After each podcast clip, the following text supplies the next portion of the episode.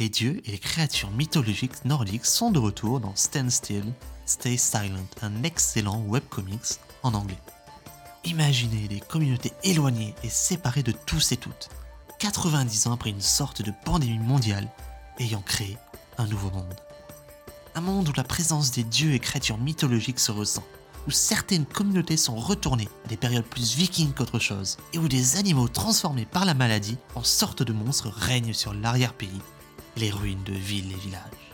Fait par Mina Sundberg, le récit est centré autour d'un groupe d'aventuriers de ce qu'il reste de la Scandinavie, partant à la découverte du monde silencieux, les parties du monde en dehors des forteresses et îles où se sont réfugiés les humains survivants. La grande force du comics, c'est la façon dont Sundberg réussit à détailler son monde en donnant du contexte à chaque aventure.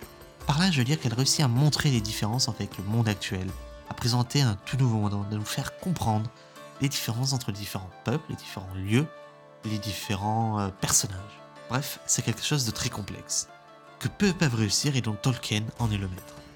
Et pour continuer sur cela, Sandberg est une grande fan de cartes et de cartographie, ce qui donne accès à de magnifiques cartes qu'elle a réalisées elle-même et à des environnements magnifiques. L'aspect visuel d'ailleurs de Still, Stay Silent est une de ses plus grandes forces, peut-être même sa meilleure, et permet de solidifier un univers excellent. Et si les personnages sont tous sympathiques, je tiens bien à mettre en avant que l'univers est la force principale de ce comics, pas les personnages. En somme, c'est un excellent webcomics qui est maintenant disponible en format papier, avec de superbes couvertures d'ailleurs, et je vous encourage à aller le lire.